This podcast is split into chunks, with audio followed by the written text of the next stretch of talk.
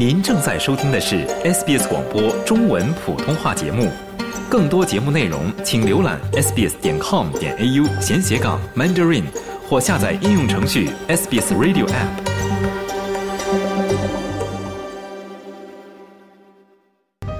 现在都什么时候了？你今年报税了吗？哎呀，我给忘了，现在再去退税会不会罚款啊？感觉去年也没多挣多少，但交的税一点儿都没少。那你是不是忘记做抵税了？你知道吗？很多支出只要符合要求，都是可以用来抵税的。欢迎收听税务知识讲座，您手中的税法手册，生活中的税务顾问。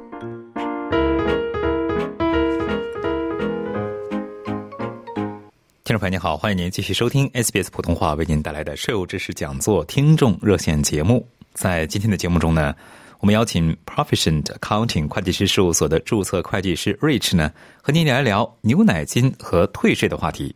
欢迎听众朋友拨打热线电话一三零零七九九三二三一三零零七九九三二三参与节目咨询税务问题。首先来连线本期节目嘉宾 Rich，您早。哎，早，Jason，你好。呃，非常谢谢 Rich 在这个应该还在您的假期期间啊，做客我们的节目哈。没有没有没有，没客气，Jason。我们看到哈，我们澳大利亚呢一直以这个福利比较好而比较出名哈。在每年的这个退税的过程中哈，尤其是比方说有孩子的家庭，呃，如果是可以享受政府的一个补助哈，叫 Family Tax Benefit，直译过来叫家庭税务补助。其实我们通常应该是叫它牛奶金，对吧？对，这是根据我们华人约定俗成的一个翻译上的习惯，英文上管它叫做呃一个整个的家庭关于这个整个家庭事务上的一个 benefit，但我们还是把它翻译成牛奶金，这样更贴近我们的生活当中的一些称呼，呃，我们所沿用的这这么一些习惯。对，我们对翻译过来叫牛奶金哈，其实这个词里面有 tax 就税。有这么一个词，是，就说是不是说是有这个补助的家庭在报税的时候有所不同呢？呃，其实没有什么不同。我们在做个人退税的时候，如果我们在不考虑有牛奶金的这个前提之下，嗯，我们可能能退回来的钱会会少一些。也就是说，我们在在也就是当我遇到客人，发现客人结婚了，并且有小孩儿。这么一个情况之下，我就会为客人特意去考量是否这个客人有有有这种 potential，有这种可以潜在的领到养老金的这么一个呃福利。如果我觉得客人有这个福利的话，我在做他退税的时候会要更小心一点，因为这个牛奶金是跟客人的应课税收入紧密联系在一起的。嗯，就说如果是比方收到。比方说，以我为例吧，如果我这个家庭收到了这个政府的这个牛奶金了，这个时候呢，在报税的时候呢，要把这个收到的这个补助是要填到那个报税表的，对不对？填到报税表的话，可以退的税就更多一些。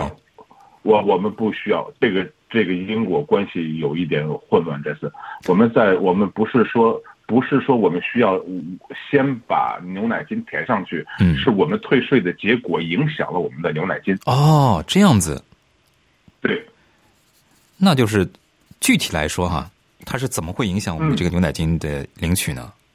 退税结果。OK，那我跟大家大概讲一下这个牛奶金呢。啊，牛奶金，呃，澳洲呢一直是以高福利而闻名，有了孩子之后可以享受的 Family Tax Benefit。这里我们把它翻译成牛奶金。嗯，简单来讲，如果两个人结婚了还没有小孩，那么这个牛奶金跟这个那跟这个家庭是绝缘的，就就压根儿就不用去考虑。对于收入相对而言比较低的人士而言，每年的退税当然是可以把老板预付给我们的 tax withhold 全部拿回来。那这个时候就是一个最好的结果了吗？退税的时候还需要去考虑其他的 deduction。这个时候还需要去考虑牛奶金。牛奶金呢，简单来讲分为两个部分，分为 Part A 和 Part B。这个牛奶金是跟孩子的年龄与以及这个家庭里面孩子的数目都有休期相关，所以我们这边用最简单、最通俗的语言，今天在店铺里跟大家解释什么是牛奶金。嗯，呃，哦，这个 Part A 是看家庭的总收入，如果家庭收入总收入在五万八以下，有可能会有可能会获得最高的 Part A。这个具体的补贴数目取决于孩子的年龄，最高可以达到每两周两百五十七。如果家里面只有一个小孩，家庭总收入在十万八千元以上，这个家庭与 Part A 绝缘。嗯，简单来讲，哎，它这是分 A 和 B。A 我们是看家庭的总收入，家庭总收入达到了一定的限额之后，这个家庭和牛奶金就说拜拜了，就不会。就就没有这个补助了，就对，就没有这个补助了。但是，然后我们再看 Part B，Part B 简单来讲就是说，呃，也分两种情况：单亲家庭跟双亲家庭。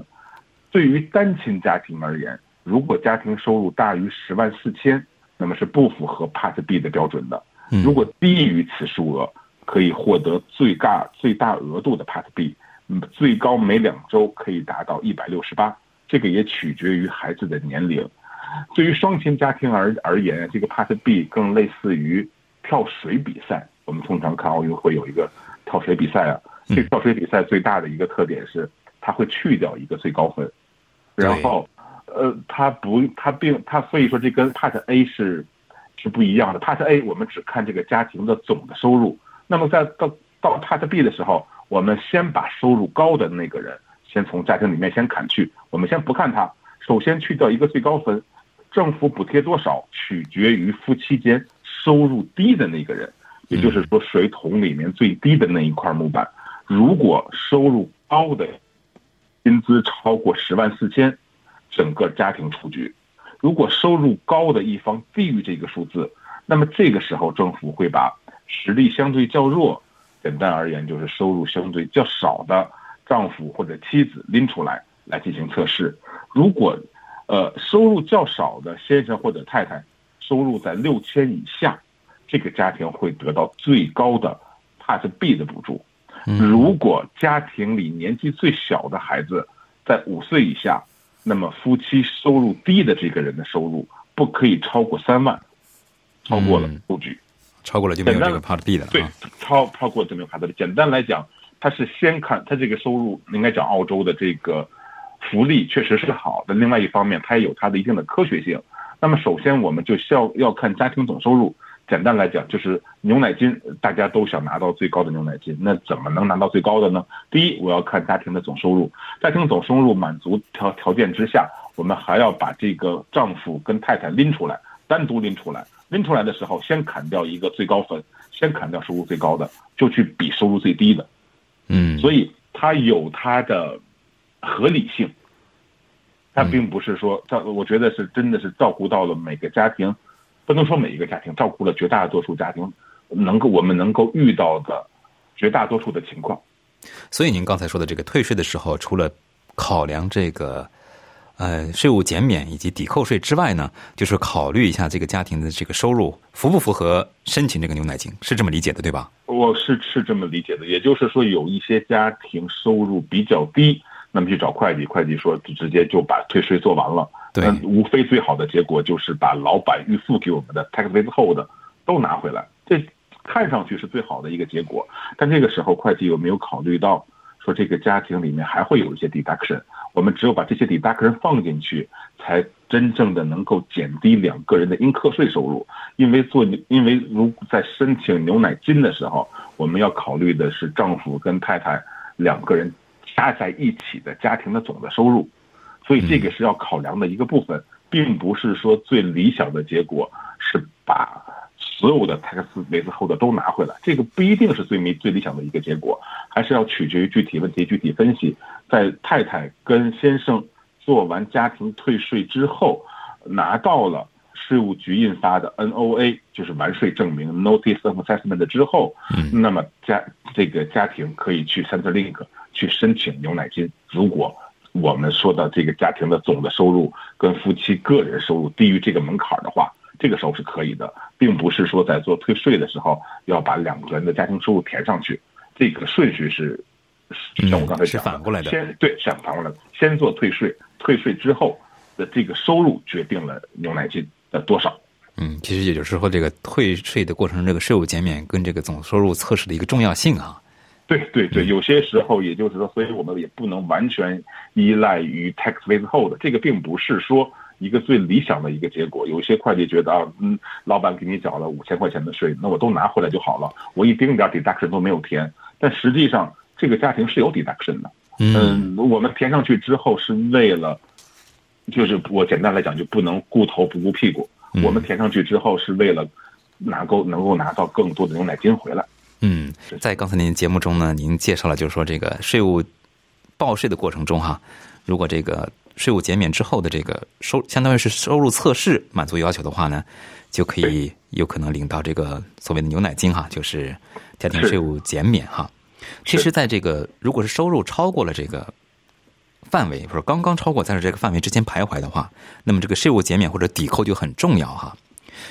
就说，呃，如果超过就没有了，没有牛奶金了。对 对，就是这也非常常，这也非常常见。对对，在我们我们华在我们华人的这个社会里，就是说，呃，我我记得在我从业刚开始，大概十几年前，呃，领牛奶金还是挺挺普遍的。但是，呃，随着华人对这个社会的融入啊，收入越来越高，那这个就没有啥特别更好的方法了。对，嗯。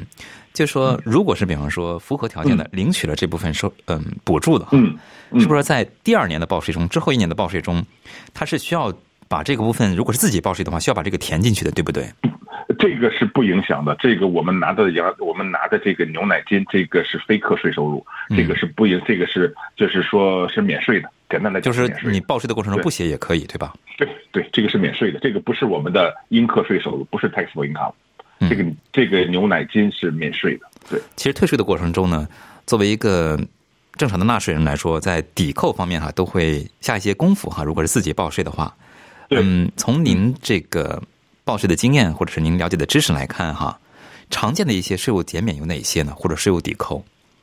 常见的税务减免，比如说是车，嗯，我们会在生活当中用到车，但这个车呢，仅仅仅只。只局限于跟工作，呃，对于一个打工人士而言，仅仅只限于说这个车是工作用途，不可以说从家到工作单位，也不可以从工作单位到家，更多的就是说从工作单位 A 到工作单位 B，或者是从 B 再回到 A，这是第一个。第一个是车，第二个呢就是说，呃，采用公共交通，比如说我们做澳宝卡，用澳宝卡在悉尼做乘坐 bus，乘坐公共交通工具。也是在两个不同的 workplace 之间去 travel，或者是说从单位到客户的家里面，这个这两个是车，然后再往下面走就是服装，呃，比如说我是餐馆里面的厨师，我可能会需要穿到那种黑白相间的那种裤子，那种裤子呢就会就会在税务局的眼里就会把它定义为是一个特别的一个服饰，税务局觉得你通常情况下。你是不会穿着 chef 的裤子去看电影、去 shopping 的。当然，你这么穿也没有任何问题，但是它是更多的具有一个职业的一个辨识度在这里，不可以是黑西装、黑裤子。那黑西装、黑裤子，我我在办公室可以穿，那我出去 shopping 看电影也可以穿，所以它不具有一个普遍性，不具有一个唯一性。然后再往下面走，比如说呃教育费用。教育费用，我觉得可以比较有意思，比较可以多说一点。嗯，教育费用呢，更多的是我们还会在谈到教育费用的时候的抵税，我们会有两个点。第一个点呢，就是说是时间的一个节点，比如说，呃，我找了一份会计的工作，呃，这个我我现在可能还没有找到会计的工作，但是我我我就已经参加了类似于会会计的培训。那么这个时候所发生的费用是不可以去抵扣的，也就是说，这个时间的节点很重要。第一，必须要找到相关的工作在前，然后产生的费用才有可能去进行抵扣，这是第一点。第二点就是一个紧密性，紧密的连连接性。我要看到更多的税务局要看到你学习的课程跟你现在所从事的行业有一个紧密的联系。通常遇到最多的问题是，呃，我读了一个本科的一个学位，对，那这个这个学位可能会好好好多万，四五万，甚至会更多。嗯，那么我又找到了，打个比方说，我我又在会计事务所里找了一份工作，这份工作可能只是一个 part time 或者是 casual 的，挣的没有那么多。那么我如果把我的这个整个学习的费用都放进去，那那看上去我的应课税收入就会变成了零啊，因为收入会收入只有这么一点儿。与此同时，我花的呃几万块钱的学费在这种情况下，这是一个很 tricky，就是一个不是没有一个非黑即白的一个说法。但通常情况下，如果你的课程太 general，比如说就像我刚才举的这个例子里面，我是不建议你把你的学习上的费用放进去的，因为更多的看上去，在税务局的眼里，你学的这个课程更多的是为了 maintain 你的 visa。你只有学习这个课程，你才可以合法的、有效的留居留在澳大利亚。这个跟你现在所从事的行业之间的紧密性没有那么没有那么关联，紧密性没有那么那么高。也就是说，在税务局的眼里来看，你可能不需要这个课程，你你只是你只是更多的为了留在澳洲去学了这么一个这么一个一个 education 的一个 course，所以它跟自己的。本身的，呃，这么一个职业的紧密性是有是有一个特别大的一个联系的。再往下面走，比较常见的就是，呃，donation，呃，通常情况下，我们去给红十字会，给一些呃人权组织，呃，给一些呃，比如说呃教育组织，还有一些呃动物组织去捐款，捐款去我们付出去的这个钱。通常情况下，在做年底做退税的时候，这些钱是可以用来去抵扣我们的收入的。然后还往下面走，比如说就是会计收的费用了，会计收的费用也是对于纳税人而言也是可以去进行一个抵扣的。这是通常常见的，我们呃在日常生活中遇到最多的就是这样的一些可以进进行去抵扣的。当然，但我们华人喜欢买房子，买房子的时候，如果我们这个房子是有贷款的这个，我们这个房子通常会带给我们是一个负的一个收入。这个负的收入，我们也可以把它理解为是我们的一个 deduction。嗯，好，那待会儿有时间多的话，请您重点来介绍一下哈。听众朋友，欢迎您继续拨打热线电话一三零零七九九三二三一三零零七七九三二三来参与节目咨询税务问题。那么接下来我们接听听众电话，这位是邓先生，邓先生您好。哎，你好，哎，你好，你请讲。呃，早上好，呃，那个主持人，早上好，那个会计师。那我想问一下，这个主要是，一般退休金那个两个人收入有没有一个呃界限是多少钱才可以拿到那个呃什么那个那个就是老人金啊，这个这个这个东西。OK，老人金，OK，老人金是这样，老人金我们把您您您讲您讲，您先说，您先说，您先说。是是退休金吧？就是拿到那个退休六十五、六十六岁什么的，是不是？是，呃，退休金，呃，退休金这其实是一个挺大的一个话题，我们可以和摘森以后在下期的节目里面，我们可以详细的聊。我这儿先跟您大概的讲一下，呃，在在澳洲，如果想要获得 age pension。需要通过三个测试，首先呢就是一个年龄测试，当前法定规定最低年龄是六十六点五岁，然后从今年的七月一号开始，这个门槛将提高到六十七岁。其次，必须满足居住权的规定，英文叫做 residency rules。通常来讲，你必须成为澳洲公民，就是澳洲 PR 十年之后才有可能去申请。最后还要通过两个测试。第一个叫做 asset test，资产测试；另外一个叫做收入测试。对于已婚人士而言，您和您配偶的全部的资产都会被 Centrelink 进行全方位的评估审核，来确定你们是否拥有申请 age pension 的资格。呃，单身人士如果想获得全额的 age pension，收入标准。单身人士每两周一百八十元，夫妻每两周总计三百二十元，满足这个标准可以得可以获得现在看上来是最高的一个收入测试。如果所有的条件都满足，一个退休老人最多单身老人每年可以领到两万五千六百七十八，夫妻两个人每年共计可以领到三万八千七百零九。嗯这大概是这么一个一个情况。对哦，邓先生。那那如果那个呃测试是如果呃有有那个，因为因为买了房子，但是我要贷款的话，就是呃那个测测试怎么测试呢？就是说我还要这个还钱，我我我我我懂您的意思，您有自住房，然后还要有就是租出去的，但是虽然我租出去，但是我还是要要要还钱的，那怎么算呢？呃，如果您有房和没房，这个测试的时候用运行的法则是不一样的。有自住房的夫妻的财产上限是四十万五千，这个四十万五千包含您手头拥有的车、呃现金、股票、名人字画，家里面的这些所有的资产，总共加起来。如果说我们举一个最简单的例子，如果说有自住房，夫妻如果刨去自住房之后，手头所有的资产大于了这个数字，那么你是不不可以拿得到这个最高额度的 age pension 的。嗯这这是一个比较复杂的一个一个计算，对。嗯嗯，但但但是如果是我我有房，但是我那个房是贷款的，那那怎么算呢？它是它是用减去的，用用用 market value，用这个房子现在的市值在市场上的价钱减去你已经付了的首付，得到了这个欠款。呃，就是欠款还是要算进去的，对？欠款还是可以可以算进来的。对，哦，那那那那还有一个就是，如果一个夫妻的话，男的已经够够那个退休了，现在女的还是工作了，那那怎么算？这个男的能够拿到这个 pension 吗？这个时候可能会拿不到。我先说结论，有可能拿不到，因为你们是一个双亲家庭，我们要看你双亲家庭两个人加起来的收入。如果太太的收入很高，那么嗯这整个家庭出局。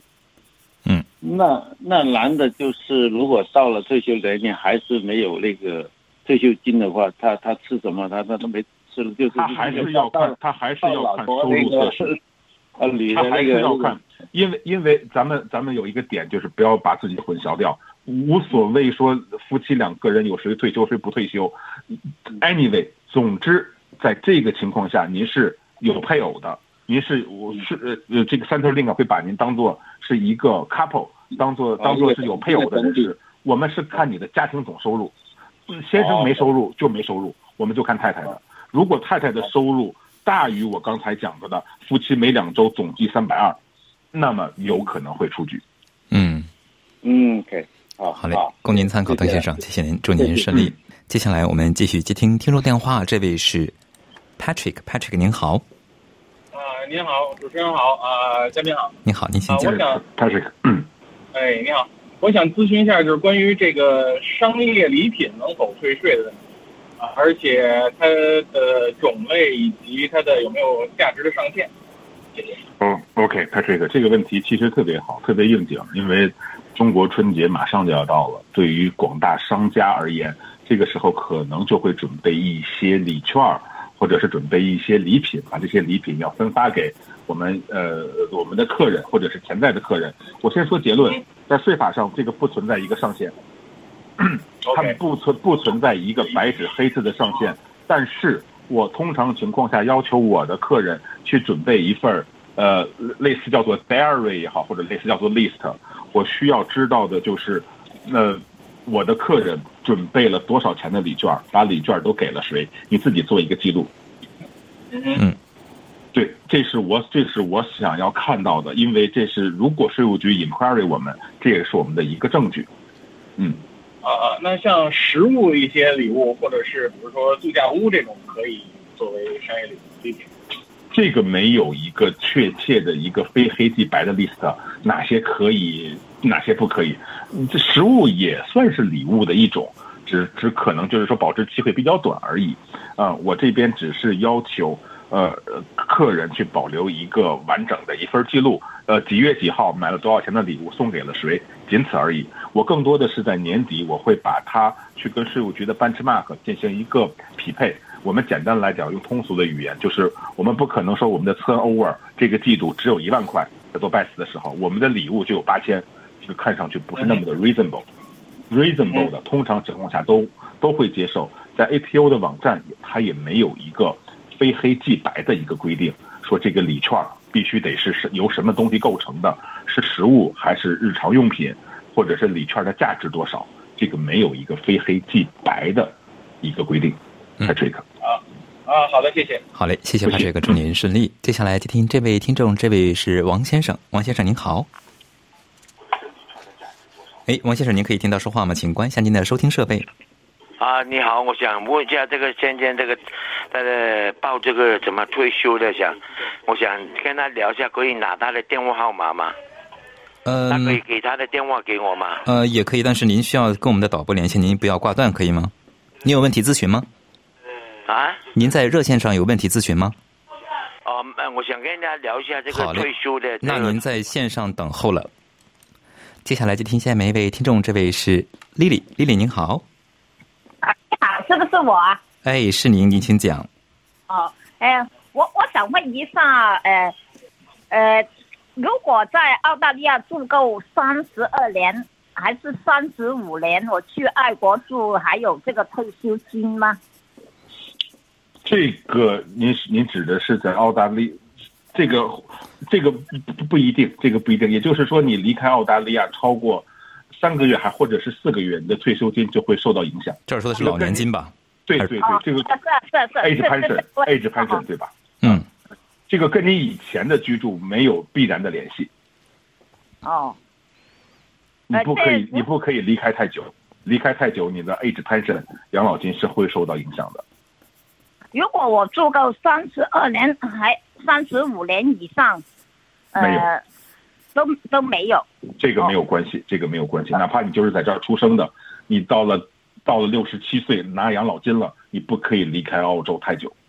嗯，哦哦，我印象中是四个月，然后就会受到影响，跟你以前居住满多少年没有关系。嗯哦哦哦哦，好，谢好嘞。丽丽，供您参考，谢谢您咨询。嘿，Rich 在听友们的提问中有一个问题，刚才您也提到了，就是比方涉及到房产的哈，就是自己有房子的一个资产测试哈。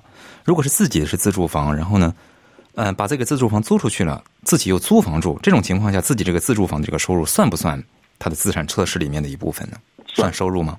算，嗯，那就是说，即使嗯，就是说你把这个自住房出租了，再租房，呃，有这个支出，那这支出这部分有抵扣吗？支出我们就按平常的支出去算，肯定是有用这个呃 rental property 用这个投资房的总的租金收入减去这套投用来呃用来这套投资房中会产生的，比如说利息，比如说是、呃 council rate 水费、物业费这些东西都可以放进去，但是它是要包含贷款之类的哈。对对对，但是这个是要包含在里面的。嗯，这个也就是说，这个是我们的呃纳税人的一个资产，这个就不是投资，这个就不是自住房了，就变成了投资房。非常感谢瑞士的介绍，听众朋友，以上就是今天的税务知识讲座听众热线节目。因个人情况差异，税务知识复杂，税务热线节目只提供一般性税务信息，嘉宾的解答呢仅为其对税务知识的个人了解，仅供您参考。